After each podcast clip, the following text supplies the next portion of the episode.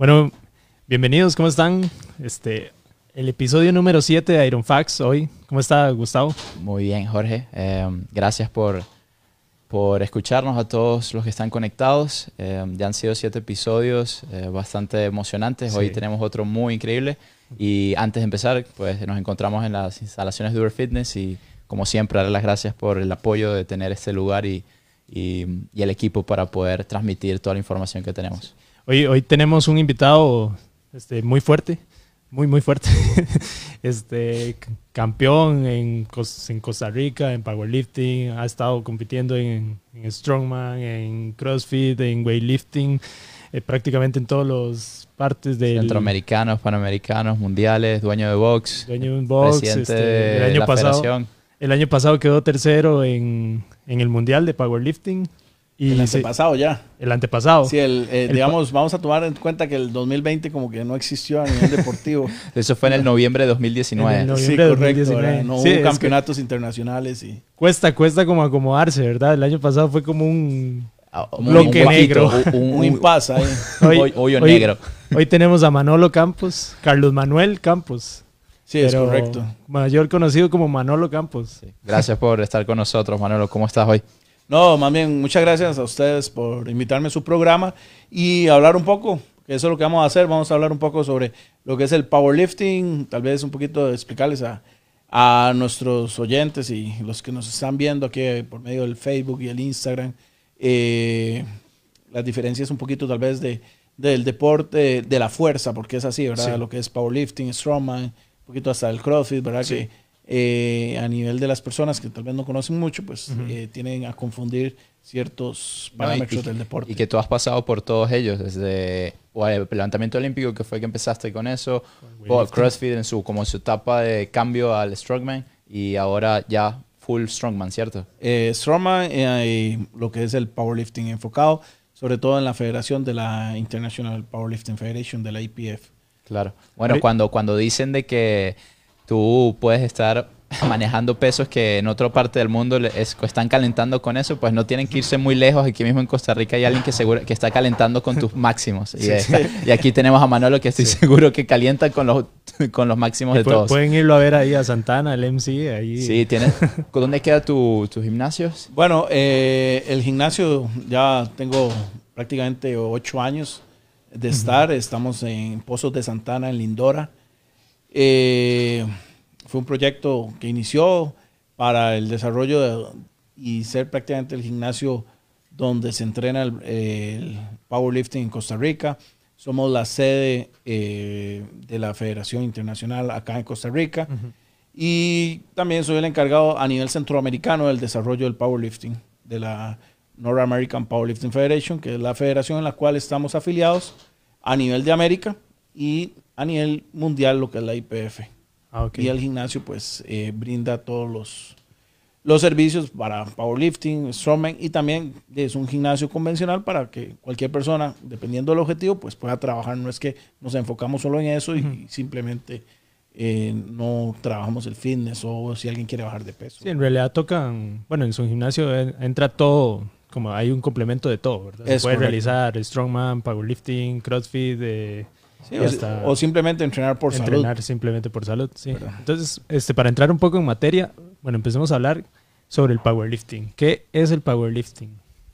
Bueno, muchas personas eh, confunden un poco lo que es el powerlifting con el strongman o otros deportes, pero el powerlifting específicamente es eh, el competir en tres movimientos, lo que es el- la sentadilla, sentadilla profunda, eh, existe lo que es el press de banca, eso sí, ¿verdad? Llegando hasta el pecho y con órdenes de un juez que le va a decir guardar la barra, sacarla.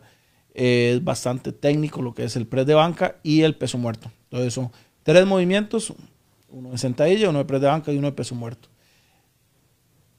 En eventos nacionales, internacionales, se, tenemos la oportunidad de levantar tres veces el peso, la barra que nosotros decidamos, y el mejor peso levantado, ya sea la sentadilla, el press de banca, el peso muerto, eso suma un total, y el del mejor total es el que gana.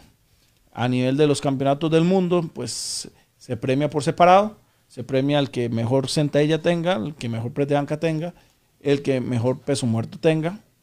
Pero el que gana la competencia en general es el que la suma de los tres levantamientos Los tres. es el... O sea, darían cuatro premios.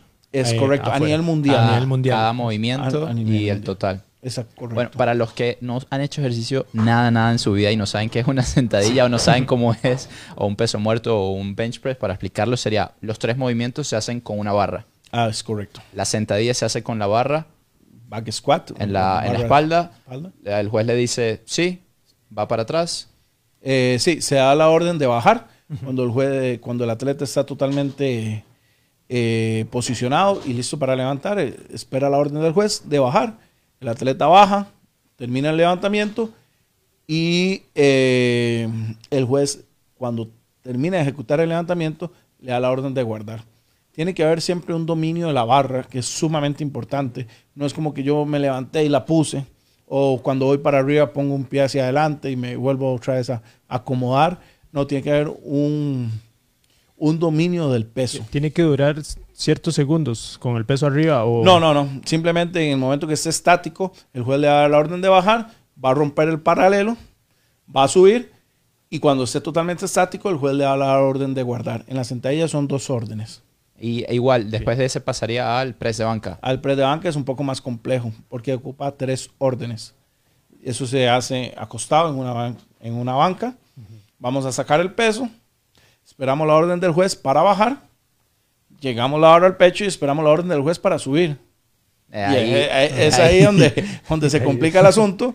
Ah, hay que bajar, esperar sí. La orden del a juez que él diga, ok, Sí. ya llegó y sube. suba, se termina el levantamiento y cuando ya está inmóvil, el juez le da la orden de guardar o rack. Y, cre- y creo que en eso mucha gente piensa que uno llega, lo rebota y lo sube, ¿no? Y si tiene que esperar... eh, No, hay que ahí- esperar la orden del juez. Entonces, eh, pasa mucho, digamos, personas que están empezando en el deporte, que están acostumbrados a entrenar, como lo decís vos, Siempre rebota. llegan al pecho, rebotan la barra y no esperan la orden y el levantamiento está incorrecto. Ah, ok. Sí, es- Y ah, para el press, ¿tienes ayuda para sacar la barra y para Sí. poner la barra? Se, Ok. se puede en la sentadilla, ¿no? Eh, la tienes que sacar, dominarla. Ya cuando van a guardar, sí le pueden ayudar a guardar. Aquí haciendo un poco eh, un, un paréntesis, porque estaba viendo varios videos de powerlifting y de bench press. ¿Qué es más difícil? ¿Hacer el levantamiento de powerlifting, de bench press o colocarse el traje? Ok, bueno, ahí vamos. A, Porque si veo que esos trajes son muy apretados, digo, bueno, a- a- a- vamos a, a otra parte del deporte, ¿verdad? Existe, el deporte se divide en dos ramas, ¿verdad? Bueno, vamos a terminar porque el tercer levantamiento es el peso muerto. sí, sí, terminamos. Eh, No, que no pensé que íbamos a ir a Ah, otra. ok, a ok. Sí. ¿verdad? Entonces terminemos el, el pero, peso muerto. pero, digamos, está el tercer levantamiento que es el peso muerto, que es una de las cosas que más han o practican, ¿verdad? Ahora también con los CrossFit, ¿verdad? Que Ujú. es uno de los levantamientos que hasta se compite por repeticiones en CrossFit. Sí. Eh, difícilmente se busca hacer un PR en una competencia de CrossFit, pero sí se, sí se entrena bastante el peso muerto a nivel de, de CrossFit. Y eh, entonces se ha hecho muy popular. La gente le gusta ahora en los gimnasios, pues hacer bastante y peso le muerto. tienen miedo también. Eh, le tienen miedo, pero en realidad no hay que tenerle miedo. Si usted ejecuta la técnica correcta, no debería por qué haber una lesión, ¿verdad? Entonces, tenemos la sentadilla, el press de banca y el peso muerto. Los tres con barra, uno con banca y el otro es el despegue completo. Y la orden del juez es una orden única. Es solo uno. Eh, usted va a llegar a levantar la barra en el momento que usted guste. Cuando termine de ejecutar el movimiento, le da la orden de bajar. Y eso sí, no la puede soltar, tienes que acompañar la barra hasta el piso. Ah, ok. O sea, no la puede... No la pueden soltar. ya. ¿verdad? Entonces, entonces tenemos Ahí No. te- tengo una consulta. Este, los, los, los straps no son utilizables. no se, no se pueden No, utilizar los, en los powerlifting. straps se utilizan en lo que es Strongman, Ah, ok. ¿verdad? Que es eh, lo que todo el mundo conoce, a Eddie Hall, que le logró levantar 501 kilos, y está Haftor, que le ganó por por un kilo, y ahora van a irse a pelear, ¿verdad? Boxeo. boxeo. en boxeo, ¿verdad? Es algo increíble, ¿verdad? A esos que- dos que moles, esperemos que los aguante el, el cuadrilátero, ¿verdad? ¿Verdad que sí? ¿Será que se- bueno, yo creo que igual estarán entrenando su Sí, sí, capacidad ya. aeróbica, no creo que no Sí, estén eh, de hecho, creo que Haftor bajó como 40 kilos y, Y ahora se ve y súper- Eddie Hall ha bajado O bastante. sea, se ve súper rayado. Haftor. Ya no es el Strongman que era y. es la decisión de ellos, pero hay una bolsa de 7 millones de dólares que entonces cualquiera creo que se, intentaría metería- ir a... se subiría un cuadrilátero. yo mismo me subiría a un cuadrilátero con ellos. Así por sea que 7 te peguen un poquitico y te ya- Exactamente, o sea, no, no importa. Sí, porque esa pelea puede terminar en un segundo. O sea, Exactamente. deben- Terminaron un segundo. tras de que no tienen mandíbula para aguantar lo que aguanta un boxeador. O sea, y que les Es te- que sí, y yo- el golpe que deben de tener. Diría que el entrenamiento que tienen ellos no, es tan- no va a ser tanto de fuerza, sino acostumbrarse a recibir golpes. Sí. Porque no están acostumbrados a recibir Sí, golpes. exactamente. Bueno, Pero ya el boxeo es importante. En el caso mío, yo he practicado boxeo. No se los había contado. Eh, Ok. Fui boxeador en, en el año 97, 98, eh, cuando inicié en lo que fue la alterofilia. Y tuve varias peleas en el gimnasio nacional, ganadas por nocaut en el primer round. Y bueno, en ese momento Ya Le, sabemos. le fue bien a me fue bien ¿Y por, parte. qué, ¿Y por qué no seguiste? No, porque estaba lo que, volvemos a lo mismo, estaba empezando con la alterofilia y bueno, no podía hacer dos deportes. Y aquí la, la pregunta es: ¿quién se subiría al cuadrilátero por- con Manolo? Ya, Pero hoy en día, Sabiendo ese Sí. pasado, ¿verdad? Te- seguro todo el mundo va a decir, depende cuánto me están pagando por hacerlo. sí. entonces, bueno, íbamos Ajá, y el retomamos, deadlift, ¿verdad? sí. El tema del powerlifting, ex- porque usted habló algo muy importante, que el traje, El traje. ok. Hay powerlifting raw, clásico, crudo, que lo que único que se permite es un cinturón y muñequeras en las muñecas y hasta ahí. Y unos eh, rodilleras, igual así como las que venden acá en, Doer. Pero las que son... Les, rodilleras son, son las que son de, de meter, que son ok. de, de- bueno, dependiendo de lo que estén Y fabricadas. zapatos para la y sentadilla. zapatos puede ser cualquiera, puede ser tenis, puede ser un calzado especial de weightlifter. Eh, si usted hace una sentadilla un poco cerrado, pues mejor con unos lifter, ¿verdad? Como los de weightlifting. Sí. Eh, Y alguien loco ya que quiera ir descalzo. y si no, no, descalzo no se puede, pero sí se puede eh, flat, ¿verdad? Con unas Converse o una, un zapato plano, ¿verdad? Sí. Mm, Entonces, y después existe el mundo del powerlifting, eh, el powerlifting hardcore, ¿verdad? El fuerte, ¿verdad? Que, que es el equipado. Ah, ok. Ok. Entonces, ahí se utiliza una camisa de soporte para el bench press. Y por ejemplo, en el caso mío, yo logro hacer raw, un press de banca de. He logrado hacer 235 kilos, como 520 libras, algo así. Es Eh, bench press. Bench press raw. 235 kilos. Pero equipado, eh, he logrado hacer 771 libras. Wow, qué diferencia tan grande. Son 200, casi 200 Exactamente. libras Sí. por, con el traje. Con el traje. ¿Y algo más del, aparte del traje para el bench press? O... Eh, no, es una camisa, entonces se utilizan las muñequeras, muñequeras. eh, la camisa. Para, para que tengan en contexto, este, ese peso es como agarrar a mí, a Gustavo y a otra persona más y él ya lo, y Manolo los puede levantar el bench press. en bench press. Entonces, eh, y lo mismo pasa en, la- en el squat, en lo que es la sentadilla. Digamos, mi sentadilla raw, el lunes pasado logré hacer 800 libras, pero eh, equipado ya ando alrededor de las 1000 libras. Y, co- y compiten las dos. Eh, he competido en las dos. En, en la general de Powerlifting Raw, en Killing, Texas, en el 2016, que es séptimo del mundo. Eh, y en Dubai en la general, que es sexto. Que es tercer lugar en el peso muerto, que es donde tuve mi medalla individual. Pero en el total, que es sexto. Ah, Y actualmente he logrado seguir mejorando y creo que estoy como en un top 3 del mundo. ¿Cuánto han sido, ¿Cuáles han sido tus máximos de powerlifting eh, En las hardcore? dos. En, las- en hardcore. eh, Sí, Eh, ¿Cuál sí, es lo máximo que has levantado? Equipado, Equipado, sí, equipado, Sí, todo. bueno, eh, hace como un mes y medio logré en bench press a dos tablas, eh, lograr mover 400 kilos al pecho, 881 libras en entrenamiento. 881 libras.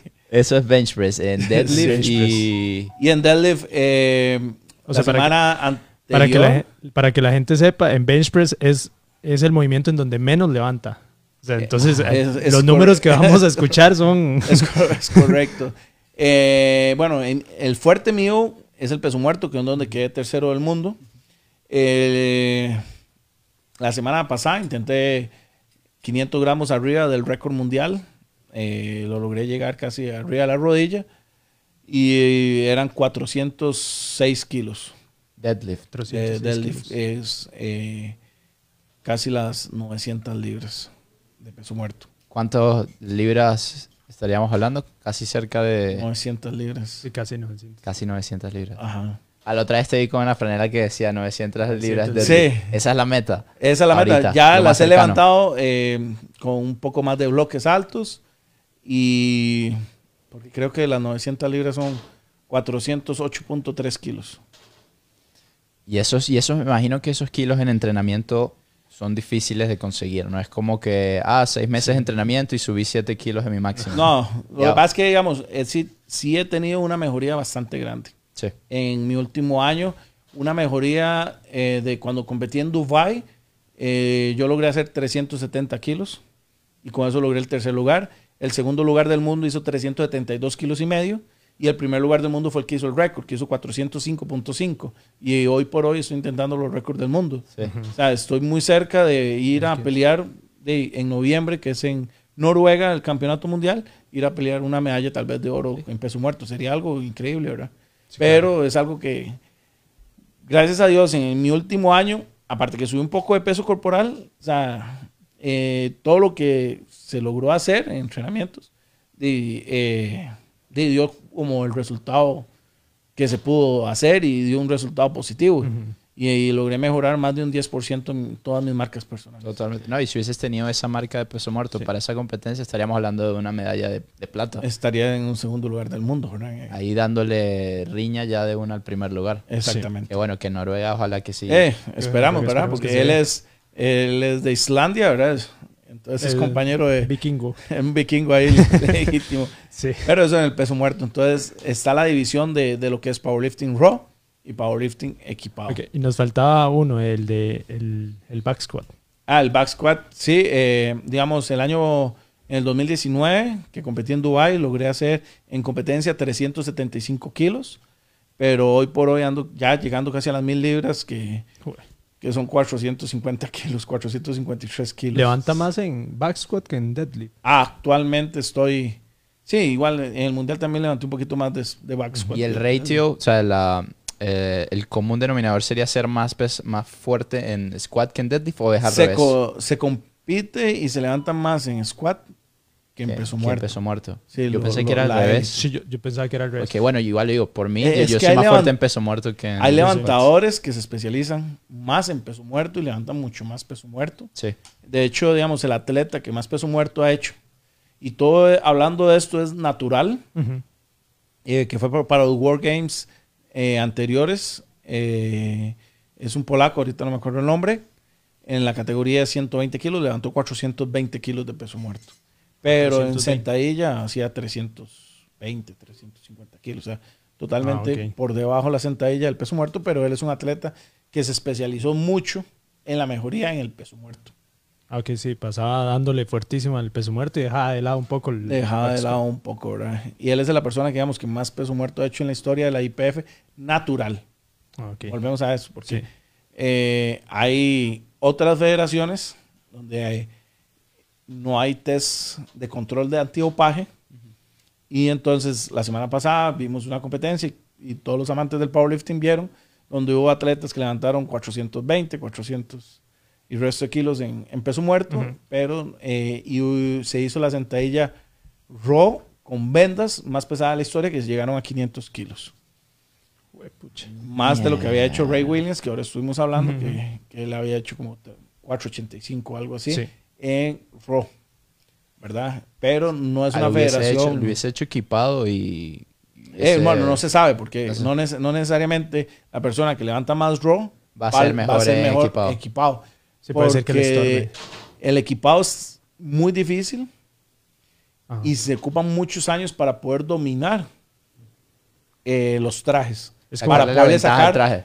Exacto, para poderle sacar el máximo rendimiento al, al equipo para poder levantar más. Claro.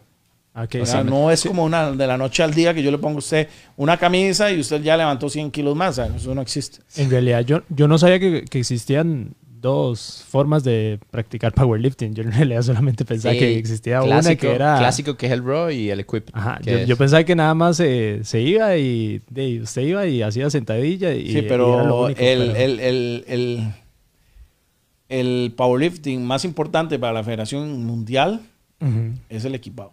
El equipado. El, equipado es el campeonato más importante que se hace al final del año y es el que está en los World Games. Los World Games es unos juegos mundiales que se hacen en diferentes disciplinas que viene a ser similar a los Juegos Olímpicos de deportes que no están en Juegos Olímpicos pero sí están en los Juegos Mundiales. En, en este fue el que usted participó No, 2019. no, yo ¿o competí en un campeonato mundial. Ah, ok.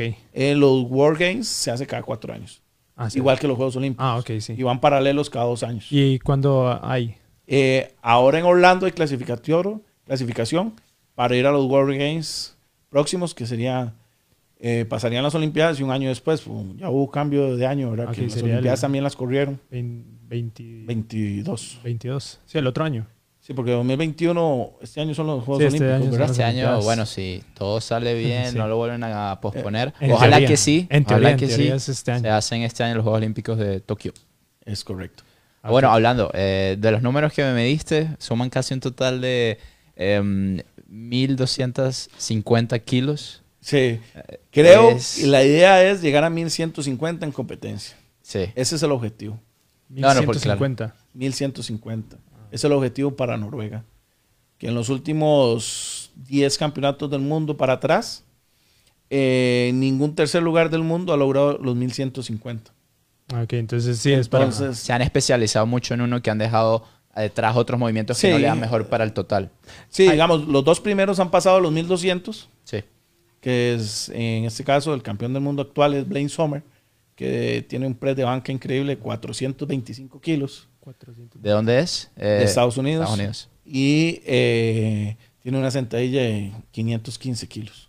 O sea, es impresionante. Ah, bueno, lo hablábamos detrás de, de cámaras, que Manolo es la persona más fuerte de México. Sí, de para abajo. digamos, Todo digamos de- Con los números que nos estás después dando. de, de- de- después de Estados Unidos, pues a nivel de Latinoamérica, todo, digamos, ahorita soy la persona que más peso logra levantar. Es que no me imagino 1200 1200. kilos en total de lo que has podido hacer en días diferentes, obvio, no ha sido en un solo Sí, día donde has la podido idea hacer. es para noviembre llegar a los 1150 en conjunto. Qué sé yo, eso sería una sentadilla como unos 425 que estaríamos tratando de romper el objetivo de romper el récord mundial master. eh, hacer un press de banca de unos 340, 350 kilos y un peso muerto de unos 385 o llegar a los 400 kilos de peso muerto Genial. que a nivel de competición mundial, solamente cuatro atletas en la historia de la IPF han logrado pasar los 400 kilos en campeonatos mundiales. En la historia. Bueno, ahí se viene, ahí. Solo cuatro. Y esperemos que sea el quinto. ahí se viene exacto el quinto. Esperaríamos que fuera el quinto y pues sería una marca ahí como para dejar para la historia. Sí, sería muy bueno tener al quinto, a la quinta persona en Costa. Rica que, que logra esa marca, ¿verdad? Sí. Bueno. Bueno, creo que cubrimos bastante bien el powerlifting. Powerlifting. Este, queremos, yo quiero hablar un poco sobre los beneficios porque creo que todas las personas que hemos ido a un gimnasio hemos hecho estos tres movimientos que, que creo que son como muy, son como los, los básicos como cuando uno inicia, ¿verdad? Entonces, este, ¿qué, ¿cuáles son los beneficios de un buen back squat, de un buen deadlift, y un buen bench press? Bueno, primero que nada, para cualquier deporte que nosotros realicemos, ¿verdad? Básicamente, hasta los mismos crofiteros, aquí con el deporte suyo, ¿verdad? Es- Eh, Esto funciona para, para todo. Para. Ajá, Todos. pero todo entrenamiento de pesas tiene que llevar los tres, cuatro ejercicios fundamentales. Uno es la sentadilla, uno es el bench press, el peso muerto y el press el push El push. hacia arriba. O sea, todos los entrenamientos tienen que ir enfocados y trabajarse esos movimientos para poder trabajar en general todo nuestro cuerpo de una manera correcta. Que, que eso serían como, por decir, la- las bases que tenemos que trabajar para Ajá, después en cualquier poder- deporte, llámelo que si usted es crofitero, llámelo que usted sea un strongman, llámelo que sea powerlifting, con mucho más razón, porque es el deporte El en específico. futbolista. Un weightlifter, ¿verdad? Y todos los deportistas, si tenemos una, si eres futbolista y logras tener unas buenas piernas, eh, levantando buenos pesos, buena resistencia, vas a poder ser un, un atleta mejor. No, y en esos cuatro movimientos vemos la variedad de patrones de movimiento. Es correcto. Flexión de rodilla, flexión de cadera, empuje, jalón. y es movimientos integrales. Ajá. Y que no solamente entrenan para eh, verse bien, sino eh, para estar saludables. Es Así correcto. que ¿verdad? no, no, no se va a hacer o sea, no se va a hacer saludable quedándose quieto en, un- eh, en- en una silla sin hacer nada para toda la vida. Sí. Más bien uno se hace más débil. Es, eh, hoy, hoy yo estaba hablando con, con, bueno, con Bismarck, que es jugador de Cartago, y yo le estaba comentando que nosotros vemos muchas veces a los futbolistas que, se- eh, bueno, acá en Costa Rica hay muchos que son muy, muy delgados y que también existe como, no sé si a nivel público, o sea, como que le tienen miedo a los músculos, por decirlo así, porque hay muchos que piensan que hacerse pesados o, eh, Pierden por- la a nivel- agilidad. pierden agilidad, pierden velocidad. Y si nosotros, por ejemplo, levantamos, tenemos un back squat bastante alto, tenemos un- una potencia increíble, que eso nos va a ayudar a subir velocidad. o sea, que creo que los mejores velocistas siempre tienen un buen back squat. Eh, también en, en, en deadlift, o sea, se, se trabaja también potencia, porque las personas piensan que por ser ejercicios muy controlados, este, no, es, no se toca como la potencia o no, o no se tocan fibras que, que le vayan a ayudar a usted en velocidad o cosas así, y más bien se tiene como miedo. A ver, es que digamos, si usted está ejecutando una sentadilla, Ujú. usted puede ver que esa persona la está ejecutando lenta, pero esa, esa persona la está ejecutando lenta en algún momento, digamos, si es una competencia, pero él está eh, tratando de hacerla a su máxima potencia. Se va a ver lenta porque le está pesando. Sí, porque es peso. ¿verdad? Definitivamente. Y si nos vamos, por ejemplo, a lo que es levantamiento olímpico. ¿verdad? ¿Quiénes son des- los atletas más rápidos después de un velocista? Un levantador olímpico un es... levantador olímpico. eh, Por lo menos, lo- no, has visto, no sé si has visto, pero videos de ellos saltando cajas, no saltando cajas, saltando ¿Quién es, quién es- discos. quién es el, el atleta después de un saltador que puede saltar más? Un levantador olímpico. ¿Verdad? Sí. Y así sucesivamente. Entonces, eh, ¿qué es lo que nos da eso? Que el trabajo con pesas nos va a dar un rendimiento. Nada más que hay que saber adecuarlo a nuestro deporte si usted hace otro deporte, ¿verdad? Definitivamente, si usted es voleibolista, eh, vas a tener que trabajar estos ejercicios de acuerdo a mis necesidades. Sí. Pero sí hay que trabajarlos definitivamente porque es un complemento general de nuestro cuerpo. Por lo menos estábamos hablando de, detrás de cámaras, lo que me decías, lo que está buscando la gente de hoy en día, de las programaciones de que tengan un poco de powerlifting, pero que no dejen lo demás. Sí, actualmente mucha gente ya se está dando una tendencia a nivel mundial. Si dice tendencia porque empiezan a ponerle nombres, ¿verdad? Digamos, power building. Ok. Entonces, vamos a trabajar power porque quieren ser más fuertes. No van a competir en power, tampoco van a competir en fisiculturismo, pero si quieren verse muy bien, pero ser fuertes. Y a nivel mundial, eh, se, está, se está empezando a, a competir en Estados Unidos. Ya hay muchas competencias que es como un CrossFit, pero más hacia el strongman, ¿verdad? Como más fuerte, Sí. ya más pesado. Entonces se Sí. usan piedras de Atlas, se el- dan volteos a las llantas, se usa mucho el yugo. Entonces, eh, para eso, de, hay que entrenar y entrenar pesado y es- trabajar los, los cuatro ejercicios que hablamos desde el principio. Creo, creo que, es- bueno, hay un, un programa muy famoso que se llama Strange Wars. Que, Strange Wars. Que es como, como eso, es como, un- como que hacen watts, pero muy pesados. Entonces se empiezan a trabajar, este, ya son, son pesos que no cualquiera mueve. Pero es como, eh, es como, como entre un híbrido entre CrossFit, Powerlifting. Es, es, es, Es como, es un híbrido Ajá. entre, entre el CrossFit y el Strongman. Ajá, no tanto el sí. powerlifting, sino el Strongman, ¿verdad? Porque todo el mundo, de, eh, la palabra es Strongman, ¿verdad? El hombre más fuerte del mundo. Todo el mundo quiere ser el hombre más fuerte, Sí. definitivamente. Y nosotros somos humanos y somos muy competitivos y todo el mundo va a querer, en el caso suyo, usted ser el número uno de CrossFit, en el caso mío, el mejor levantador del mundo. No quiero ser solamente el mejor de Costa Rica, sino el mejor del mundo.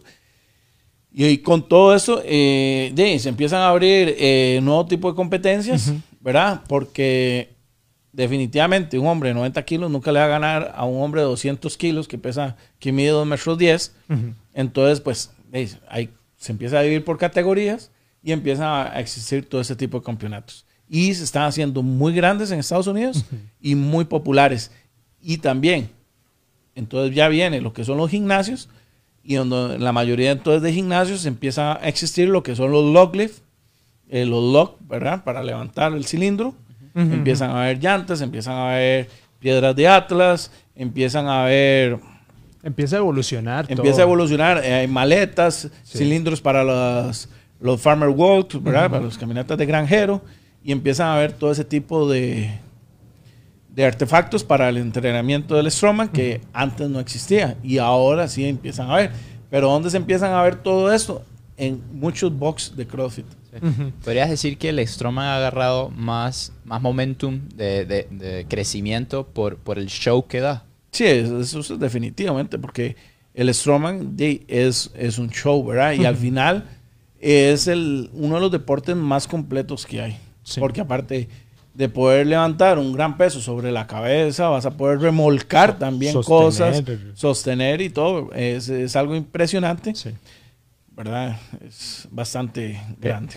A mí, este, sí, yo, yo, yo he visto, bueno, es la historia del Strongman tiene muchos, muchos años. Que muchas personas piensan que es algo reciente, pero en realidad tiene muchos, muchos años. Y pero creo que en Costa Rica no llegaba tanto. Sí, en otros, tenemos lo que es la Asociación del Hombre Más Fuerte de Costa Rica, donde hemos hecho eventos varias veces, hemos hecho bastantes eventos y de hecho actualmente eh, estamos organizando un evento para abril eh, en conjunto, va a ser virtual, en conjunto con, con, con una asociación en México y va a estar Chile y va a estar Brasil y unos atletas de España y va a ser virtual. Ah, ok. Buenísimo. Y van a hablar sobre todo todo un poco de historia. Eh, un campeonato. Ah, va a ser un campeonato. Sí. Ok. Si no, yo lo que estaba hablando era, por ejemplo, yo cuando empecé, cuando a mí me gustaba mucho, yo veía las competencias de Strongman, pero de las de hace un montón de años, cuando estaba Marius Pudzianowski. Estaba, es que era famosísimo. Era en ESPN, pues, yo llegaba al colegio y era como ver eso todo el tiempo. Que estaba Magnus Samuelson y Sidrunas, en los inicios de Sidrunas, que todavía no era Big C. todavía no era, todavía no era el, monstruo que se convirtió, porque él después de Marius Pudzianowski fue el que empezó a dominar. Sí, hasta que llegó Brian Shaw y lo bajó y, y ya ahora ya Brian Shaw lo bajaron. Sí, lo por decirlo de esa manera, las nuevas generaciones. Y todos ellos, que ahora son los que ya se retiraron y quedaron otros nuevos, que ahorita el, el ¿cómo es que se llama el gringo? No, el que ganó. Sí, se me, se, me ganó el, año pasado y, y ahora ganó otro atleta, ¿verdad? Sí, ganó otro. Más liviano. Pero eso, eso sucede porque, digamos, en Stroman durante mucho tiempo fue muy activo. En el tiempo uh los, los eventos después pasaron a ser más estáticos. Y quienes ganaron los hombres más grandes. Y actualmente vuelve a ser más, activo. Más activo, entonces ya hombres más pequeños logran ganar. Que creo que eso fue una de las cosas que también CrossFit tomó, porque cuando estaba Putsianowski hacían muchas cosas como jalaban, jalaban un montón de unas cadenas gigantes, unas anclas gigantes, después jalaban en los barcos que después como que bajó un poco con lo del Arnold, que porque creo que el Arnold se hizo más famoso que, que, el mismo, que la misma competencia de Sí, pero eh, como era en un escenario, pues los eventos fueron más estáticos y fueron hombres mucho más grandes. Y entonces este, el, el Strongman empezó a tomar también como, empezó a como a tomar ese rumbo del Arnold, pero ahorita yo sí he visto que volvieron un poco a, a hacer eventos en donde se mueven más, jalan más cosas y temas así. Que el CrossFit en sus inicios tomaban mucho del, del strongman. O sea, el CrossFit antes em, este, se hacían... Las pruebas de fuerza que programaba Dave Castro eran mucho de strongman. Sí, hasta veíamos que jalaban los sacos, que no lo han vuelto a hacer o cosas así. Y entonces, este, yo recuerdo que cuando yo empecé a hacer cross, a mí me, yo me sentía como, como estos, ¿verdad? Los de, del strongman, que uno iba jalando aquí, iba caminando con la barra y todo, y yo me sentía igual que ellos. Pero, pero ahí vemos que era algo que yo hablaba y que hemos hablado durante todo el podcast, cómo todas las disciplinas se van retroalimentando. Porque, por ejemplo, este Strongman saca algo que tal vez este, los powerlifters después empiezan a ver que a ellos les funciona entrenarlo, porque les va a dar fuerza en algo que les va a servir. O los CrossFit. En el CrossFit también ven algo en los demás, y más que es como la más nueva que hay, este, y empiezan a tomarlos de ellos.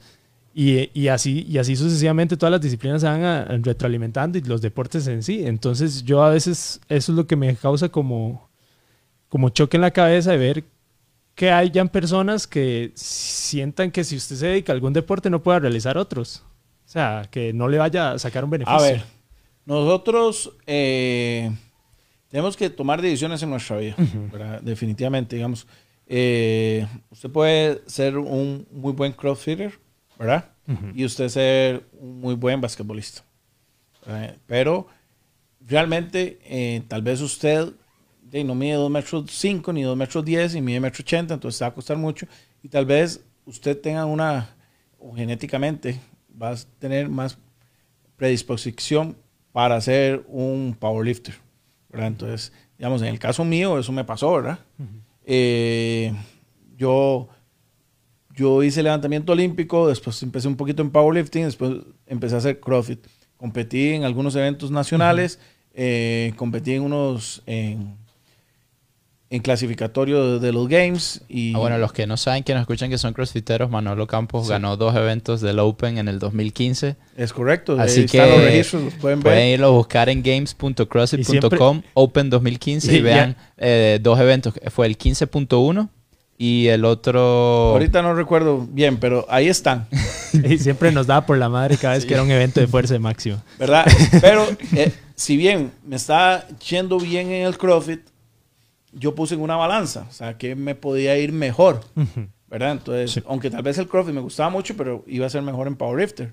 Entonces de- decidí ser un powerlifter. Entonces eso es lo que tiene que también tomar en cuenta eh, los atletas, porque usted puede empezar eh, y gustarle mucho el CrossFit, pero usted por el tema de, de levantamiento olímpico eh, empieza a tener un resultado muy positivo en levantamiento olímpico, mejor tal vez se dedica a ser levantador olímpico Sí. en vez de seguir siendo crossfitero Puede ser que o haya viceversa, futuro. Ujú. ¿verdad? Y tal vez ha estado luchando en ser un levantador olímpico, fue a Juegos Nacionales aquí, eh, no ha logrado un objetivo y todo, y empieza a ser un crossfitter y, y- y empieza a tener resultados. Entonces, de, pues, siempre a veces hay que tratar, aunque lo que a uno le gusta, ¿verdad? Sea otra cosa. Pero tratar de hacer lo que para lo que uno también es bueno. Sí. Sí, y más como- si es en el área competitiva. Sí, eso O sea, para en el área En el área competitiva. competitiva, abrir los ojos y no, no creerse de que no, no, si yo puedo, yo lo voy a hacer. O sea, también hay una parte científica, genética. Hay predisposiciones dependiendo del tipo de tu cuerpo. O sea, lo, el mismo ejemplo de un basquetbolista. Si hay basquetbolistas, muy poquitos que con poca altura han sido buenos, pero veamos el, el- La gran, la gran mayoría. sí, el- Exactamente, Hay- digamos, yo, yo mido 1,85 m. Por más fitness que me puse, 9% de grasa, pesaba 103 kilos, 600 gramos. Sí, pesa mucho. Por más que yo quiera, ya, ya no iba a bajar de peso. O sea, ya está totalmente cortado o iba a, a bajar de peso. Por más que yo quiera, eh, nunca voy a poder hacer más pull-ups que tal vez que usted, porque usted va a hacer mucho más rápido, es más corto, va a poder hacer burpees más rápidos que yo, porque yo tengo que un desplazamiento más grande por más cardio que tenga, o si vamos a correr, tal vez sí te gano corriendo, pero haciendo burpees no. ¿Por qué? Porque estructuralmente no voy a poder hacerlos, porque mido 1,85 m y peso 109 kilos. Sí, Y lo mismo viceversa. Sí. Exacto. Eh, yo puedo subir mucho, mucho, mucho, mucho, mucho de peso, que igual así, un peso muerto, un bat squat, eh, no voy a tener la fortaleza. Exactamente. para hacer- Entonces, esas cosas las, las pone uno en un parámetro y bueno, me, me dedico entonces al powerlifting. Y durante cuatro años me quedé en una categoría hasta 120 kilos y me estanqué. Fui a tres campeonatos del mundo y quedé quinto lugar en peso muerto. Y yo quería una medalla en un campeonato del mundo. Entonces, ¿qué tuve que hacer? No, voy a subir a la categoría pesada. ¿Por qué? Porque el que ganaba de Ucrania y me llegaba por la oreja. O sea, quiere decir que entonces pesaba lo mismo que yo, pero y me llegaba por la oreja. Tenía mucho más masa muscular, mucho más tamaño, mucho más masa para poder levantar. ¿Qué pasó? Yo subí de 23 kilos más y empecé a tener un resultado y logré la medalla en mi objetivo. Porque vos me preguntaste cómo me sentía yo con mi peso corporal ahora. Sí. ¿verdad? Eh, pues estéticamente tal vez no me gusta tanto porque me siento muy pesado. De salud tal vez no sea bueno porque aunque no tengo un porcentaje de grasa altísimo, hey, El- estoy pesando 315 libras, Sí, sobrepeso. ¿verdad? Que fue lo que le pasó a Eddie Hall en su momento, que logró levantar los 501 kilos, duró una hora en recuperarse, le tuvieron que poner oxígeno, casi se muere y el doctor le dijo, si usted un año más que usted siga pesando 210 kilos, se muere. Sí. Por eso se retiró. Se. ¿verdad? Sí, Entonces, se- de, vamos a, a- a- a llevar esto un año más para ir a Noruega, ver los resultados y después bajo de peso y ya no. Y ya, y ya salud. no, ya no más. Así que seguimos compitiendo, pero como por disfrutar, pero no por un objetivo de, de ser el mejor del mundo. Y disfrutas el entrenamiento de Pablo. Es correcto. Es, es, como, es como esto, tenemos que buscar también disciplinas en donde nosotros podamos maxificar nuestros, nuestras habilidades. Es correcto. Porque, ¿qué es lo que pasa? ¿Cómo nosotros nos vamos a sentir motivados también? Y nos, nos vamos a motivar si somos buenos en algo, ¿verdad? Entonces, si, si usted hace... eh, Lo que hay que buscar es en qué somos buenos, ¿verdad? Sí. sí, porque si usted hace algo recreativo también, hay mucha gente que se frustra porque dice, "Di, yo no veo avances, pero es que tal vez este, sus habilidades pueden ser maxificadas en, otro, en, otro, en otra disciplina. Entonces, siempre, siempre estemos probando sin, sin tenerle miedo a las disciplinas. O sea, si, si, vos, si vos practicas algún deporte y querés enfocarte en ese, trate. Dele, dele, dele. Y, y llévese hasta donde usted quiera. Pero si quiere, no sé, tener otros objetivos y si está frustrando porque no puede llegar a un nivel competitivo, tal vez es hora de buscar otro deporte. Tal vez es hora de que usted diga, bueno, ya, ya, di mi máximo, me, me esforcé demasiado y no puedo competir. Y si su objetivo es competir, este, entonces di, trate con algo otra, alguna otra cosa que disfrute, pero que, se, que vaya más con sus habilidades y con su y también con sus, y su forma física y todo lo demás, ¿verdad? Todo lo que hay implementado en todos los deportes. Y si lo vemos, no del área competitiva, sea población general, tener em, un deporte que disfrutas creo que es, mu- es muy importante y objetivos claros. Sí. Sí. Era lo que la vez pasada que tuvimos otra entrevista acá en Doer, ¿verdad? Eh, yo siempre lo he dicho, ¿verdad? Ya sea de una manera competitiva o hasta de hobby, siempre lo más importante es ponerse un objetivo a corto y un objetivo a largo plazo. Sí. Para que no haya frustraciones, ¿verdad? Sí. ¿verdad? Entonces yo pongo un objetivo que sé que, que si lucho lo voy a alcanzar y después voy poniendo otro. Y uno grande para que, que realmente, como el que yo siempre he tenido, que yo siempre quise una medalla y ser el mejor del mundo. En, En algo. en- en- lo intenté en levantamiento olímpico para Londres en el 2012, pero llegué solamente hasta estar número 14 en el ranking mundial. Que en realidad fue bueno y fue bueno para la zona y fui y actualmente soy la persona que más peso ha levantado en la historia en Centroamérica en levantamiento olímpico. Pero eh, después vi que tenía todavía más opciones en, en- en el powerlifting en ese momento. Y de ahí se logró lo que se logró. Lo logré. Si no lo logré en uno, lo terminé logrando en, en otro deporte. Y que igual disfruta. Ah, obviamente que sí, Que ¿verdad? es muy diferente. Sin embargo, me gustaba más el levantamiento olímpico. Ajá. Pero, o sea, eso, eso es a lo que voy. Busquemos, o sea, si ya nuestro, nuestro objetivo es realmente competitivo y nosotros queremos llegar a cierto nivel, entonces busquemos un deporte que maxifique, maxifique nuestras habilidades. Como el Manolo mueve peso, y para, creo que a usted se le resulta fácil también, no sé, porque pues, mueve cada cantidad, digamos. Y de ahí, hay personas que se, le- se les hace más fácil a otros. Entonces, ya ¿Sí, ni- sí sentiste cuando empezaste con levantamiento de pesas en el 97 que se te hacía fácil o era o ha sido mucho, mucho cuesta arriba? No, eh, en realidad, cuando yo empecé, yo andaba en patineta antes de eso. Ajá. Skate. Pero usted fue boxeador, levantador Sí, he olímpico, hecho un montón de boxeador. cosas. Eh, a boxing y skate, Boxeador, eso no me lo todo. imaginé jamás. y he entrenado MMA también un poquito. Ajá. ok. Este, durante, empecé a andar en patinete desde, los, desde el año 2002, eh, desde que tenía 12 años. Y ando en patinete y fui un, eh, patiné para unas marcas y para una emisora de radio en aquel entonces y todo el asunto. Era bastante, Era, era bueno. era bastante, Ah, bastante pero, ¿de, chida. de qué Ah, parte de Costa Rica eres? ¿Ah? ¿De qué parte? ¿De dónde naciste? Eh, en puro centro San José era de, de Barrio Córdoba, que está ahí por el Parque La Paz. ¿Y vivías ahí? Eh, Sí, hasta los ocho años. Después me fui para los barrios del sur y terminé en, en Acerrí y actualmente estoy en, en Escazú, Santana. Ok. Este. Se me fue un poquito la idea. Lo del skating. Lo que del- ah, sí. Que le estabas por una emisora Ajá, de sí. radio. Usted me preguntó que en el año 97, cuando empecé a levantar, que si me Ah, tenía sí, Ah, sí, sí, dificultó. se le hace. Ok, eh, no, en realidad eh, empecé a levantar pesas y en mi primer año logré, logré ser campeón de Juegos Nacionales en alterofilia. ¿Qué categoría en ese En momento? la categoría hasta 105 kilos, si no me equivoco. Esa es la más... Una... No, yo creo que era otra. En aquel entonces creo que era otra. Ya después pasó a las 105. Ah, es- Eh, yo era que más es 90. an- Era como 100 kilos o... Ahorita se me... sí, no, no me acuerdo. No, no recuerdo. Es como la, an- la penúltima, por decirlo Sí, así. porque, ya ahora volvieron a cambiar las categorías. Ya después está más ciento, no sé cuánto. Eh, y, más ya- 109 y... y ahí usted de puede pesar lo 109. que le da la gana. Exactamente. Entonces, eh, tuve los récords durante mucho tiempo, y, pero eso marcó un antes y un después en mi vida.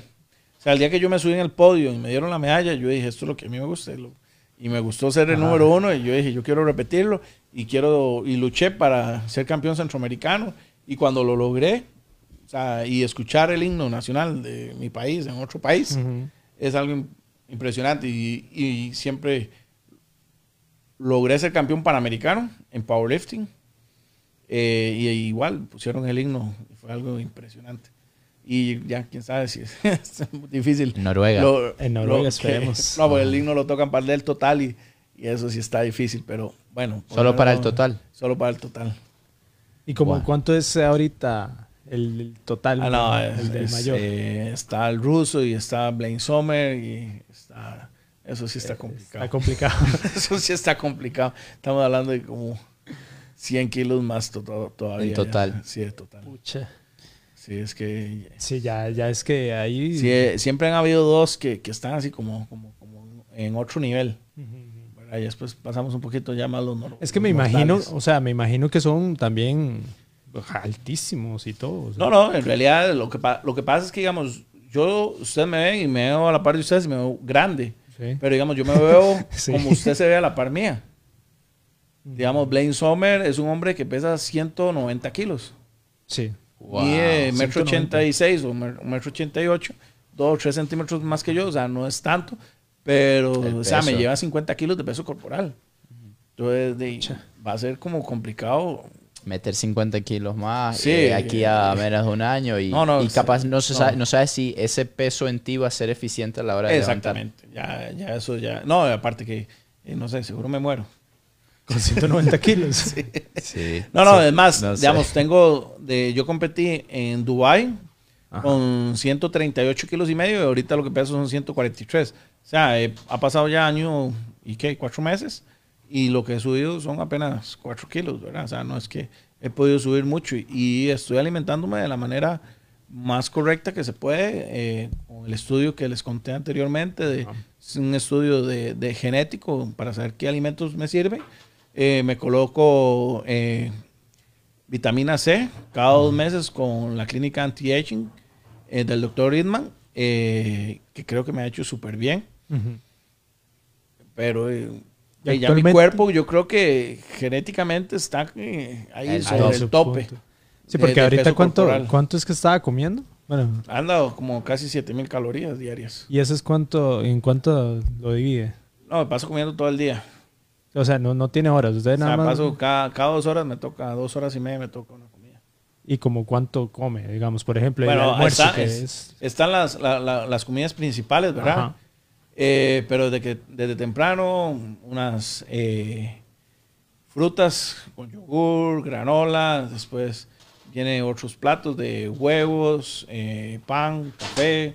Después me toca comerme un atún con otra galleta, y después otro atún, y después otro almuerzo. Y ahí va sucesivamente todo, De todo. todo poco. el día, ¿verdad? En la mañana hace como cuatro Sí. y después en la tarde. Claro, porque digamos, una merienda mía es prácticamente un paquete de galletas, un fresco y, y con y un atún. Y café. Y café que tomo como cuatro veces al día ahora. Sí, Ah, bueno, y eso, eso lo pudiste saber uno por, por, por el estudio que te ayudó bastante. el de Sí, ADN. eh, ese estudio lo hicimos con mi ADN Fitness. Eh, ellos hacen un estudio genético, le, le hacen una, una prueba, eh, un- le hacen un- un, Le meten una como- muestra, perdón. Sí, una muestra. Una muestra y lo mandan a Inglaterra y ya con eso le, ya uno sabe genéticamente qué es bueno para uno, qué tipo de alimentación es la que le sirve. Por ejemplo, las frutas que a mí me sirven son las cítricas, no las dulces. Mm. Entonces, de, yo Ah, lo que- naranja, kiwi, mandarina, mandarina, kiwi. ¿verdad? Todo ese tipo ¿Piña, de... ¿Piña cítrico? No, no sé. No. no. Toronja. Toronja es un cítrico también. Sí, ¿verdad? Entonces, digamos, ese tipo de frutas son las que yo consumo. No sabe muy bien con el yogur y eso, pero... Sí, es que con yogur Sí, cítrica con es yogur- un poco... Pero- corta, o sea, pero corta. no, No, no, no le da mal de pero- estómago. No corta, pero, pero, no, pero ahí, por lo menos ahí, ahí baja. Ahí va, ahí va. No, eh, bueno, la muestra que toman es de la saliva, ¿cierto? Sí. Sí, no, es, al- no es algo, no, no son con sangre ni nada. es- No, no, no. Entonces, eh, para la gente que nos está escuchando, capaz no, los- no nos están viendo, pero si Ajá. nos escuchan, agarran un... Es un hisopo o algo así. Sí, Tienes que un colocarte en la hisopo, lo boca. pasan a por el cachete y se lleva la muestra a la saliva y listo. Y ahí Es te sale sencillo. todo.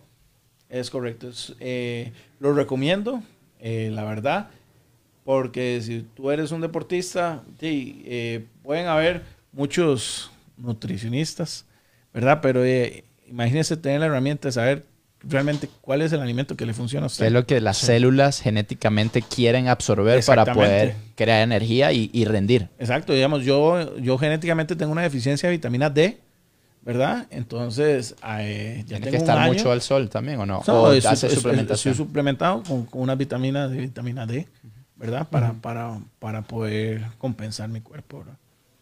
Ah, ok. Bueno, volviendo un poco al ya la parte competitiva del powerlifting, Sí. que nos, ha- nos había contado. Usted, usted nos había dicho que existen eh, varias federaciones, ¿verdad? Sí, hablamos un poquito sobre el tema de que hay varias federaciones a nivel mundial, ¿verdad? ¿Cuál? Eh, eh, como para que lo entiendan, está la alterofilia, que está que es la IWF, ¿verdad? Ajá, Eh, está con el Comité Olímpico Internacional. Eh, si bien que mal la IPF, que es la federación más grande a nivel mundial, que compiten aproximadamente 11.000 atletas en el mundo, y hoy por hoy es más grande que la IWF, aunque parezca increíble, pero estadísticamente eh, los Hay números más son en la números. IPF que en la IWF. Ajá. Hay más atletas compitiendo powerlifting en el mundo hoy por hoy Que levantadores olímpicos. ¿Por qué Qué crees que sea eso? Eh, por la accesibilidad, pienso yo, de- del deporte. Sí. ¿verdad? Eh, Un poco. Usted puede hacer sentadilla, press down y peso muerto en cualquier gimnasio, básicamente, Sí. pero el levantamiento olímpico no. No, pues necesitas una plataforma para lanzar el peso. eh, Y también, con, discos, también con lo que hablábamos, son ejercicios. Y son ejercicios que son- más básicos y sí. más que entiende cualquier entrenador. eh, de, te van a poder explicar un entrenador en un gimnasio cómo hacer una sentadilla. Tal vez no la va a perfeccionar como un entrenador o un coach de powerlifting, pero sí te va a poder hacer hacer una sentadilla. Hay correcciones sentadilla simples correcta, que se ¿verdad? pueden, sí. Sí. No, que para la weightlifting es... La técnica es... Sí, la técnica es impresionante, ¿verdad? En los dos, la técnica para maximizar y competir es muy importante la técnica y es bastante difícil. Pero la gente puede hacerlo en los gimnasios. Sí, sí. Toda la vida se ha hecho Sí. y se va a seguir haciendo. O sea, un, Totalmente. un bench press, todos lo vamos a entender, que es nada más llevárselo al pecho y subir, ¿verdad? Exactamente. Y un back squat también, que es de ponerse la barra en la espalda y hacer Exactamente. una sentadilla. Siempre, eso siempre lo van, lo van a poder explicar y ah, como nos dice usted, que y tal vez no, y, no vamos a y- llegar y a el ese deporte se punto viene a ser más popular. Entonces, eh, la IPF, eh, si bien que mal, eh, ya tiene un reconocimiento del Comité Olímpico Internacional y es la única federación que a nivel mundial hacen controles de dopaje. Entonces eso es lo que hace la diferencia. Es como la federación que se hace las cosas limpiamente. Igual que la IWF. Sí. Aunque hay demasiados enredos de dopaje a nivel mundial No, de ahorita la, Rusia la y todo. IWF está vuelto loca. Con, Exactamente, ¿verdad? Pero eh, se supone que todo el mundo es limpio mientras que está compitiendo. Lo mismo pasa en la IPF. Eh, los que compiten son limpios. De hecho, eh, de, yo soy un atleta que Adams y pasan haciendo pruebas de control fuera y dentro de competencia. Eso nos estaba comentando ahora que solo hay 30. Ah, Sí, creo que es como entre 30 y 40 atletas a nivel mundial que son ADAMS en la Federación de Powerlifting. ¿Cómo se hace una persona atleta Adams? ¿Qué tiene que lograr? Bueno, eso lo escoge la federación. Ok. A la federación la que les... Sí, y más bien, si le tocó, sepa que lo van a tener bajo la mira Ajá. Siempre. ahí, 24/7, ¿verdad?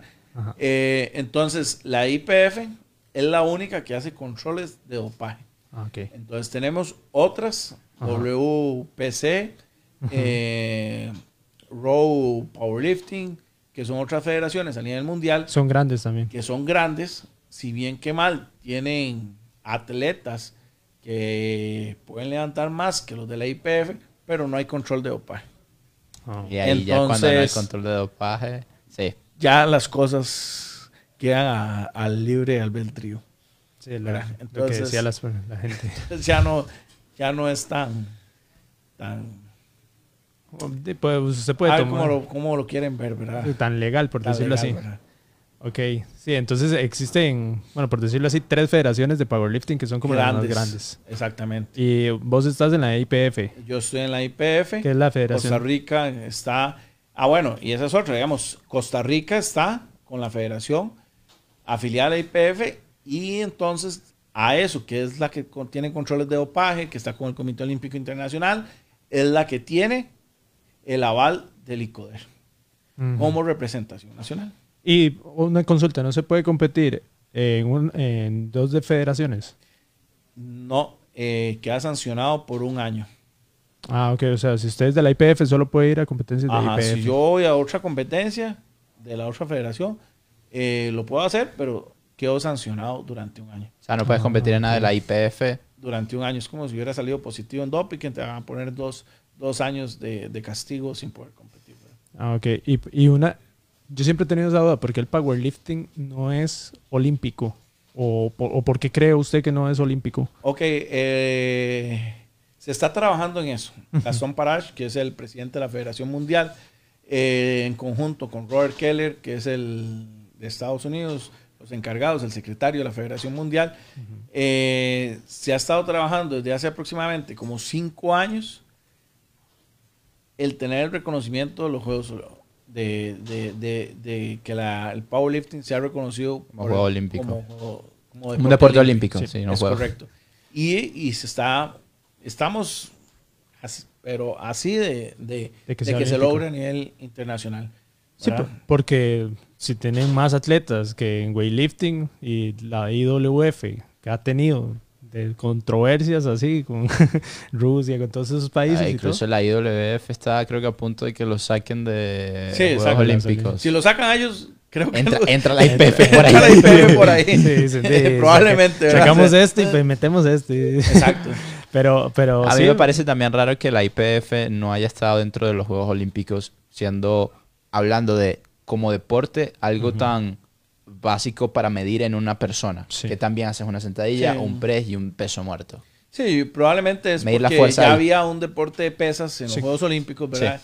Y anteriormente, eh, tal vez no estoy muy seguro de lo que voy a decir, pero no había tanto interés de la Federación de Powerlifting en, en que fuera en- un, en un un deporte, un deporte olímpico. un Ah, deporte olímpico hasta que no llegó Gastón Parash, fue presidente y él sí quiso que eso pasara, ¿verdad? ah, que él, él es el interesado ahorita. digamos. Ajá, digamos, de que ya el deporte esté, porque ¿qué nos da eh, eso, digamos, hasta a nivel nacional? Ok, a nivel nacional existen los comités cantonales de deportes, ¿verdad? Que existen en cada comité eh, y dan un apoyo y un eh, a los diferentes deportes, ¿verdad? Si,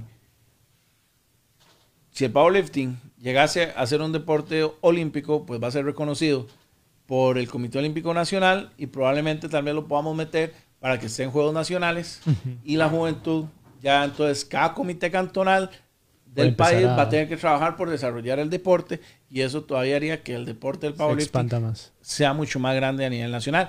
Sin embargo, en los últimos cinco años ha tenido un crecimiento gigantesco Ujú, y nosotros a nivel de área somos potencia. ujú. ¿Verdad? A nivel de área, no solo de Centroamérica, sino digamos Centroamérica, Y el. Caribe y el- a nivel norteamericano, porque ya tenemos bastantes atletas, hemos realizado eh, seis campeonatos eh, internacionales acá en Costa Rica. De hecho, en octubre eh, hay un campeonato internacional, yo mismo lo estoy organizando, de press de banca, donde es a nivel de toda la región de Centroamérica, el, el Caribe y Norteamérica. Entonces eso ha hecho que hemos traído bastantes campeonatos a Costa Rica, la gente se ha involucrado bastante y el nivel de las personas que han estado ahí es bastante alto y hemos tenido campeones panamericanos, hemos logrado una medalla en un campeonato mundial juvenil, Sí, hemos buenísimo. logrado una medalla en campeonatos mundiales máster y bueno, hasta la mía, que fue en el Open, que, que es la parte más difícil, digamos, la más competitiva Ujú. en el sentido por ser el Open El rango más amplio de el, personas que el- pueden el el rango más amplio, ¿verdad? No es que estamos menospreciando, porque yo también soy máster. Actualmente soy ya, ya tengo más de 40 Sí, años. ustedes ya compiten todo, man. Y, y entonces soy máster. De hecho, eh, estoy rankeado número uno del mundo en máster. Ujú. Ok. Pero en el Open estoy eh, como de sexto del mundo. Ah, ok. No, y si, tu- si powerlifting estuviese en las Olimpiadas, tendría una exposición muchísimo más grande. Creo que todo deporte quiere ser olímpico. Creo que Sí, probablemente. Vea que ya di, el, el- el de las bicicletas, Sí. o sea, hay un montón de los deportes esports, extremos. los esports se hicieron olímpicos hace poco también. Sí. Eh, sí, eh, habían ingresado una parte de los esports a las Olimpiadas, porque es lo que le da reconocimiento a nivel, creo que es el como el reconocimiento mayor a nivel mundial. Es que es una competencia muy prestigiosa. Sí, y que es a lo que los países le ponen más importancia. Aunque, por ejemplo, acá seamos potencia y todo, creo que el gobierno no se interesa tanto porque no va a las Olimpiadas. O sea, Sí, bueno, eh, a nivel de Porque no es gobierno estamos hablando del, comi- de- del ICODER. El ICODER sí es como parejo. Eh, hay 56 deportes o 56 federaciones en Costa Rica, si no me equivoco, eh, de diferentes deportes, ¿verdad? Y, y depende del trabajo de cada y los resultados, pues eh, el ICODER hace ayuda económicamente a cada federación. Sí. ¿verdad? Pero, digamos, en el caso del powerlifting, todavía, digamos, eh, hace dos años fuimos la federación que más atletas fueron becados por el ICOER.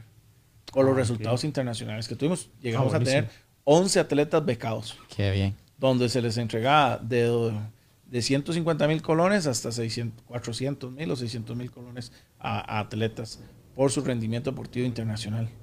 Ah, Entonces, buenísimo. digamos, eh, esa es otra cosa que ha hecho que el deporte, como les estaba contando, que hemos hecho deportes, eh, campeonatos acá, Ujú. hemos podido llevar hasta selecciones, hasta de 17 personas, a competir con todo pago a México, a Estados Unidos, a Puerto Rico. Entonces, y la gente, que es algo que digamos en CrossFit no pasa. Sí, ¿no? Si usted quiere, no si usted quiere competir, páguese todo y, y va. Sí. ¿verdad? Porque eh, al final, digamos, por ejemplo, el. CrossFit es una marca y no hay una asociación de CrossFit ni está reconocido por el ICODER. Entonces, de eso, mientras eso no cambie, pues va a ser difícil que, que el CrossFit eh, se vea con Va a depender, ojos. va a depender de marcas Ahorita- privadas ahorita- que quieran Exactamente. impulsar Bueno, ahorita está lo del International Functional Fitness, ¿verdad? Sí, pero eso- estamos Eh, hablando de CrossFit, eso es otra cosa. Sí, pero es similar. O sea, el, el Podemos deporte decir es, que es como un... similar. Es la competencia de CrossFit federado. federado. por decirlo así. Es como CrossFit federado. Claro. Pero, o sea, es, es, es diferente, pero es muy similar. O sea, nació Ajá. por el cross, por decirlo así. Ah, bueno, es la competencia que nació Sí, porque, por, por eh, OPEX.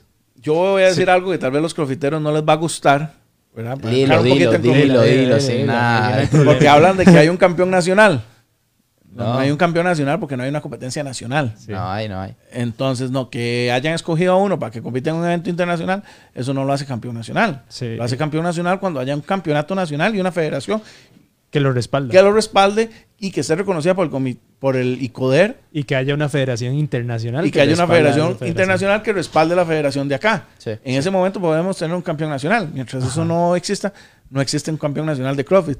Lamentablemente, los crossfiteros tal vez no les va a gustar, pero esa es la realidad. Sí, o sea, sí, actualmente la competencia es de una empresa privada y, Y la la- empresa privada tiene su propia tabla de resultados. y, sí. y, o sea, y puede la manipular lo que quiera. Ajá. Manipula el doping, manipula todo, pero es privado. Sí, es Entonces, privado. mientras eso siga siendo privado, este, pues no podemos tener un que, campeón que nacional. de ahí es en donde viene, yo creo, la idea del International Functional Fitness, que De estandarizar y es hacerlo un deporte y hacerlo olímpico. un deporte. Porque también esto yo creo que va a golpear. Muchas personas hablan como el CrossFit como si fuera... Hay todavía dudas si el CrossFit es un método solamente de ejercicio o se puede llamar deporte. Porque para llamar algo deporte se necesitan reglas internacionales, se necesitan que las competencias sean reguladas y todo. Y Es que tiene que, actualmente... haber, tiene que haber un, un evento que, sea, Ajá. que se pruebe en las competencias El- constantemente. No es como que en un momento Ajá. es esto y en otro momento son Sí, el- otra cosa Exactamente. completamente el. CrossFit no eh, tiene esa estructura. Exactamente. El CrossFit durante un tiempo se, me- se mandó mucho hacia la fuerza, después se mandó mucho hacia el cardio. y por actualmente. eso es que hablamos anteriormente de estas otras competencias que están agarrando mucho auge en Estados Unidos, del Strongman, eh, liviano, por decirlo así, Sí. para personas de 90 kilos, de 85 kilos, de 70 kilos que, que están compitiendo. Que, que podríamos decir que el CrossFit le pasa mucho lo que le pasa al Strongman. O sea, es un, es un Eh, deporte de espectáculo. Es, es un deporte de espectáculo. ¿Qué es lo que pasa con el Strongman también? Sí. Que hay como seis federaciones internacionales. Entonces cada una de ellas tiene su show. reglas. Haga lo que le da y la tiene gana. su show, ¿verdad? Ajá. Entonces hablan de que Haftor hizo 500 kilos y que es el récord mundial. No, el récord mundial de esa federación. Ajá, exacto. Y entonces el otro Y con tiene el récord de- del log lift. Cibruna Saviscas, que tiene 228 kilos de log lift. Sí, pero es el récord de esa federación. Ah, ok. Y el cilindro no es el mismo el que se usa ahora porque es de otras dimensiones. O sea, entonces al final, de, al final de, las reglas cambian. O sea, al, al final no va a ser lo mismo. Si bien que mal puede ser reconocido porque en cilindro es la persona que más levantó, está bien, pero, pero no hay un ente que vaya a regular todas y que se estandarice las piedras. Las piedras, eh, me- bueno, a dije las piedras Atlas. porque se me vino las piedras de Atlas. Eh, por ejemplo, Brian Shaw levantaba, era el que tenía el, el récord de 600 libras de. Casi 600 libras de las piedras de Atlas, pero ya están levantando una piedra más, más grande y ahora hay otro atleta levantando unas piedras más pequeñas. Con el mismo les- peso. Con el mismo peso y más peso porque le meten plomo, Ajá. entonces tiene mejor agarre y, y- logra levantar las Es- piedras. Es pero- Luke Stallman. creo. Luke St- Stockman, sí. Stallman, sí. Algo así. sí. Entonces, sí, entonces Los- los- habría que ver si en ese momento re- realmente hubiera levantado lo que está levantando las piedras pesadas del la- diámetro de la otra Ah, piedra. Exacto. Entonces, entonces eso, eso pasa mucho en, en muchos deportes, también en boxeo pasa, o sea, existen un montón de federaciones y entonces Sí. cada federación tiene sus reglas, tiene sus... Exactamente. Por ejemplo, el powerlifting, la IPF, se compite con una sola barra estándar. La misma En- barra para en sentadilla, para el press de banca mundial. y para el peso muerto. Y a nivel mundial. Las otras federaciones usan una barra más gruesa para la sentadilla. ¿Por Ah. qué? Porque eso hace que la barra se doble menos y oscile menos. Menos, Ah, oscilación. menos oscilación con tanta cantidad de peso. Pero eso favorece al atleta. Entonces, y la sacan estático, porque tienen un, un monolift que les ayuda a sacar Sube, el peso. saca. Ajá, usted levanta, saca el monolift y ahí hacen el squat. O sea, no caminó con el peso, no hubo dominio del levantamiento. Entonces no puedes eh, igualar federaciones. Ah. ¿Verdad? Es que esos Entonces, pasitos para atrás. un, un pasito para Sí. atrás en una sentadilla, eso cambia el mundo. Sí, claro. Yo me acuerdo una vez que hice una sentadilla y no podía mover el pie. Y ahí levanté torcido porque ya el peso no me dejó dar el paso y acomodarme. Y tenía que darle. Y había que darle. Sí, sí. Ya tenía la orden de bajar y de baje, eh, a la mano de Dios. De ¿Verdad? papi, ¿qué quieres esa rodilla? Exactamente. Entonces, las otras federaciones tienen otra barra para el press de banca y tienen una barra de deadlift. Ah, para Y la barra de deadlift es más delgada para que se doble más y se pueda levantar más peso. Ah. Entonces, Haftor levantó con una barra de deadlift eh, Más los delgada. 500 kilos. Es una barra de 27 kilos, de 27 milímetros, más larga y que oscila más. Entonces, Ah, el peso se queda abajo, el se peso se queda abajo las puntas mientras usted viene doblando la barra. Y después ya puede levantar el peso. Sí.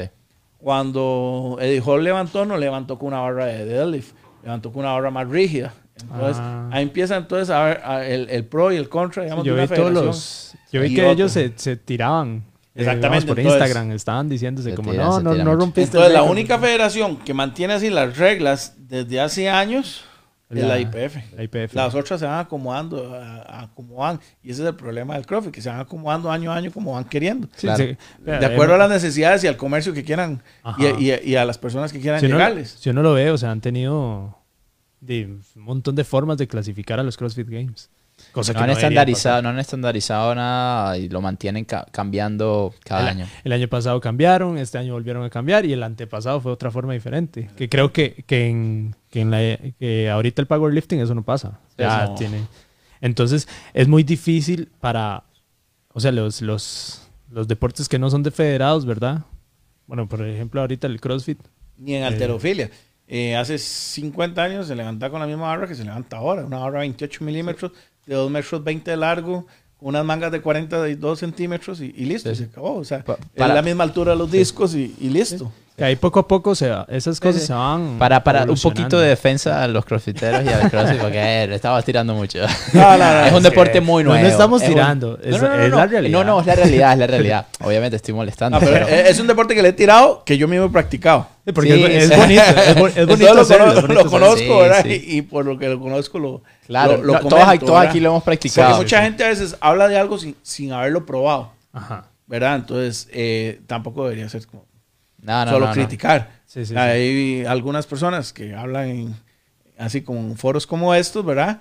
Y pues nunca ha hecho CrossFit y nunca ha competido en CrossFit, nunca ha sentido lo que es partirse las manos, nunca ha sentido lo que es ahogarse durante 10 minutos para recuperarle el aire después de un World para, para, para poder hacerlo en el menor tiempo posible. No- nunca han sentido tampoco los, los beneficios que da. Porque ahorita se está utilizando el cross para muchos deportes. Que creo Sí. que ya han abierto la gente la mente también. Porque antes le tenían mucho miedo. Porque to- todos decían lesiona.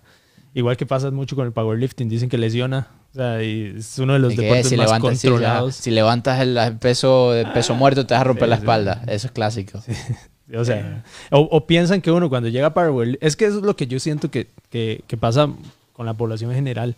O sea, nosotros, por ejemplo, Manolo nunca va a poner a una persona nueva a que haga back squat con él, porque lo mata.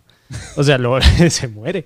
Entonces, eh, una persona que llega al gimnasio donde Manolo no le va a decir Manolo, no, venga, déle conmigo para que se muera. No, no, no, no. O sea, él va a empezar progresivamente y eso, y eso es mucho, pasa en todos los deportes. Nosotros empezamos desde una base, este, muchas veces en powerlifting y creo que en todo es primero aprender un poco de técnica, ya cuando tengamos ahí más o menos, le vamos metiendo peso. O sea, la- las personas no, no, no deberían de pensar que, que usted va a llegar y de una vez le van a exigir su 100.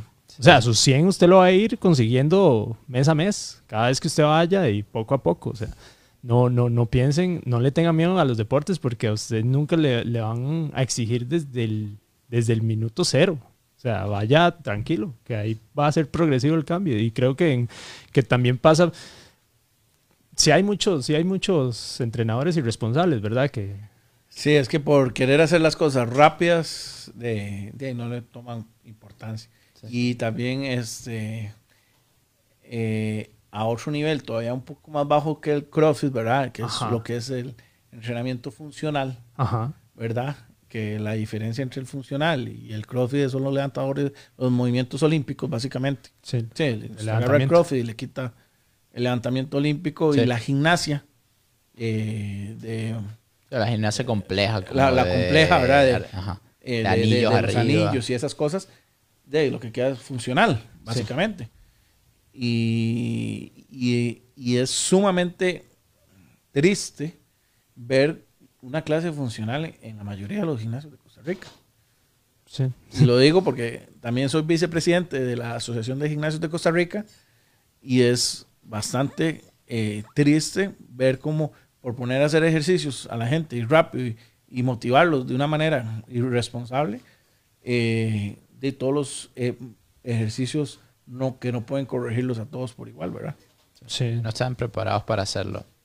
O sea, hay que, hay que tener cuidado y siempre evaluar a dónde vamos, a que nos, a que nos vayan a, a enseñar, ¿verdad? Sí.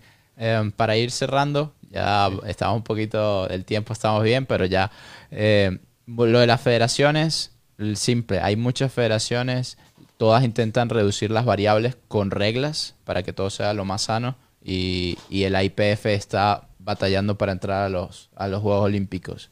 Sí, eh, se reconocía que es el primer paso por el Comité Olímpico Internacional y que en cada país el CON, que es el Comité Olímpico Nacional, reconozca eh, a las federaciones que tengan representación en su país. Y ahorita sería, por decirlo así, la, la más grande de powerlifting. Eh, Es actualmente la más grande. De hecho, de hecho, eh, debe ser la IPF uno- un 90% más grande que cualquier otro. Ah, O sea, Sí, es, un abismo. es grandísimo. Sí, es un abismo. Si hay alguien aquí en Costa Rica que quisiera practicar powerlifting, ¿qué, qué le recomendarías? Bueno, lo primero que nada, que se asesore de un entrenador que tenga conocimiento sobre el tema. Lo segundo, que se afilia a, a la ADELEPO, que es la Asociación Deportiva de Levantamiento de Potencia. ¿Dónde pueden conseguir la asociación? Eh, pueden a- tenemos eh, en Facebook y en Instagram Powerlifting Costa Rica eh, o conmigo directamente en la página de Manolo Campos en Instagram, en Facebook. Me comentan, mandan un correo al correo de ALEPO, yo les, se, los, se los muestro. Eh, de hecho, ahora cuando termine el programa y debajo del programa voy a hacer un, un comentario donde pongo los contactos de la Excelente. asociación y todo para que todo el que haya visto el programa ahí lo tenga. Ok, buenísimo. Y eh, porque tenemos muchos beneficios. Damos cursos de jueces nacionales, entonces eh, van a tener conocimiento sobre todo el reglamento y es gratuito, no se cobra por hacer el curso. Damos un curso de powerlifting y es gratuito, ¿verdad? Entonces, eh, y damos eh, varios seminarios de movilidad, articulación, eh, con diferentes fisioterapeutas, ¿verdad? De hecho, tenemos a Alberto de Neovital, que es el que nos ha estado apoyando bastante, y todo eso es gratis, es gratuito, solo tienen que inscribirse. Eh, es un pago único anual de 25 dólares, pero tienen un montón de beneficios, más la oportunidad de poder participar hasta en los eventos. Eh, también muchas personas dicen, no, es que ya hay gente de mucho nivel y si alguien levanta 200 kilos, yo, no, yo levanto solo 150, no voy a ir a competir. No, tiene que ir a competir para que conozca el deporte. eh, Y que lo viva. lo viva, esa es la palabra, lo viva. Eso es Sí. lo más importante. Eh, y con eso va a subir de nivel, va a aprender un montón para así eh, programarse sus próximos Y conocer. eh, eventos. Conocer también a la comunidad. Me imagino que la comunidad de powerlifting acá. Es bastante, Bastante grande, grande, ya sí. hay muchas sedes, hay grupos grandes en Zarcero, en Atenas, en Heredia. eh, Y también se combinan comunidades entre crossfiteros, powerlifting, de todo ahí. Entonces es, es sí, bueno. a, a veces uno ve algún crofitero y ya entonces empieza a gustar más lo- la parte de la fuerza, Ajá, ajá. ¿verdad? También, y ah, algo que me comentaba es que es abierto. O sea, cu- cualquier persona puede ir a Sí, competir, pero tiene que estar inscrito. Tiene que estar inscrito. Entonces, se compite por categorías. Es algo que se nos había ido, ¿verdad? Hay Ajá. categorías juveniles de menos de 18 años. eh, a ver, juveniles menos de 23. Infantiles o subjunior menos de 18. Después el Open, que compite cualquiera. Y después vienen los Master, arriba de 40 años, Master 1. Pero usted si tiene eh, 50 años también puedes competir en la categoría de Master 2. O si tiene 60, en una de Master 3. A ver, sí. A diferencia del levantamiento olímpico, ¿verdad? Eh, es más longevo el powerlifting. Entonces esa también es otra que mucho Los levantador beneficios. olímpico La vida, la vida de un powerlifter en el deporte es mucho mayor. más longevo. Tanto así que yo tengo 42 años, estoy compitiendo En la y Open. rompiendo Sí, marcas y mejorando. Sí. ¿verdad? Cuestión que también en levantamiento olímpico probablemente ya mi vida hubiera muerto y en CrossFit también. ¿verdad? Difícilmente vamos a conseguir a alguien de 42 años subiéndose en un podio en CrossFit. Sí. Eh, sería otra categoría. Es No, que sí, no, CrossFit Estamos hablando de Open. De ah, bueno, de. Open, no, no, no. No, No, no, no, no dice. bueno, no sé, no ha habido nadie. Ni cerca. No, es que bueno, Es Fraser, que que, ahorita es el que muy más. nuevo. Es que creo que ahorita es muy nuevo. Hay que ver qué efectos tiene el deporte a, a largo plazo. Porque creo que como ahorita apenas tiene... Es que sí es muy joven. O sea, 2000, creo que todavía 2000, falta mucho. 2007 fue, por decirlo así, 2007 ahorita. Sí. Sea, to- todavía no, No, hay tiene, personas... no tiene 15 años todavía. De... Sí, no, no ha salido una persona que haya estado toda su vida y tenga ahorita... Sí, y aquí en Costa Rica, eh, a ver, yo abrí el gimnasio en el 2012 y estaba Snaga que había abierto un año antes y 506, creo que yo fui el tercero o el cuarto box en Costa Rica en abrirlo, en Sí, estar en Costa Rica. Sí, entonces es, es todavía muy nuevo para sacar como esas cosas, pero creo que no. Creo que no, no a haber... No, no sabe. Yo lo sé. No lo sé, pero... Sí, sí. o sea, Está difícil a por lo el, que por el tipo de deporte. Sí, Sí, mucha, Sí, porque, mucha- o sea, es que hasta- es hermoso la es que, siempre y todo. es que creo que involucrar tantas disciplinas, incluso el cardio, eh, hace el deporte un poco más... la corto, diferencia, a lo que vamos, a la diferencia del powerlifting. El powerlifting son ejercicios bases. Exactamente. Entonces Más- ahí, mucho más longevo. De hecho, hay atletas, el campeón de las 74 kilos, eh, ha sido campeón mundial durante 13 o 14 años y tiene 47 años. Claro. ah, sí. O sea, Y todos los años va y compite y, y- y vuelve a romper los récords. O sea, no es que está haciendo lo mismo desde hace 5 o 6 años. Sí, sí. Es que cada año va y rompe los Y va récords. o sea, mejor. No, mejorando. por Sí. Dios. Ah, no, súper. Bueno, Sí. eh, hablamos de todo un poco. Sí. En realidad Eh, tocamos de todo. Ya tocamos eh, Strongman, Powerlifting, los movimientos bases, eh, federaciones. eh, ¿Qué es lo que deberían hacer la gente para entrar en Powerlifting aquí en Costa Rica? Hasta los tipos de deportes. Hasta los tipos de deportes. Cómo se maneja un poco ya a nivel internacional, que a veces no entendemos. Muchos no entendemos cómo Eh. se manejan ya las federaciones y todo ese tema, ¿verdad? Porque es complejo. Sí, es, Sí. Un, es- es un tema complejo, pero lo más importante es que la gente aprenda un poquito qué es el powerlifting, que se va en dos ramas, raw y equipado, Ujú. Que está el strongman, que es todo lo de arrastre, levantamientos, eh, no hay pruebas de dopaje, para que todo el mundo lo entienda también, Sí, ¿verdad? ahí va- Ahí va libre. a lo que eh, sea. También. y después también está el CrossFit, que aunque tiene pruebas de dopaje, pero manejado por una misma empresa, entonces para mí eso no vale. Eh, entonces, porque existe, para eso existe la WADA, que es la agencia antidopaje a nivel mundial. En el mo- momento que CrossFit esté con la WADA, pues ahí podríamos verlo diferente, Sí, vamos a ver si sigue CrossFit o capaz es la IF3. ¿verdad? Ahí Si quiera de las dos. ¿verdad? Probablemente si la otra quiere hacerlo de una manera seria, Va- lo haga con la con la y ya y cambian los, Claro, los claro. temas, ¿verdad? totalmente. Y sería justo para la mayoría de todos los atletas que de una manera eh, sana y sin ayudas externas logran eh, su- sus mejoras, ¿verdad? Y es que ahí para tocar un poco sobre la AGUA, la AGUA es financiada por los países, me imagino. Eh, no, es una, una agencia, es la agencia Ah, mundial y estaba su- con soporte de- de- del Comité Olímpico Internacional. Y, lo- y el Comité Olímpico sí es como financiado por, por los países, me imagino también. No, son entes más bien con mucho dinero. Ah, Ellas, ellas por sí solas son, sí. eh, son sí, ya son entes muy poderosos. muy poderosas, ¿verdad? Que organizan Juegos Olímpicos y todo el asunto, ¿verdad? Sí, Ah, sí. Y le da validez los, y todos los países que están afiliados. Exactamente. Ok, entonces- ¿Verdad? Que sería prácticamente todos los países del mundo. Sí. No, Manolo, más bien muchísimas gracias ahí. Para ir cerrando, siempre hacemos preguntas. Preguntas Eh, La rápidas. semana pasada se nos fue, pero esta no.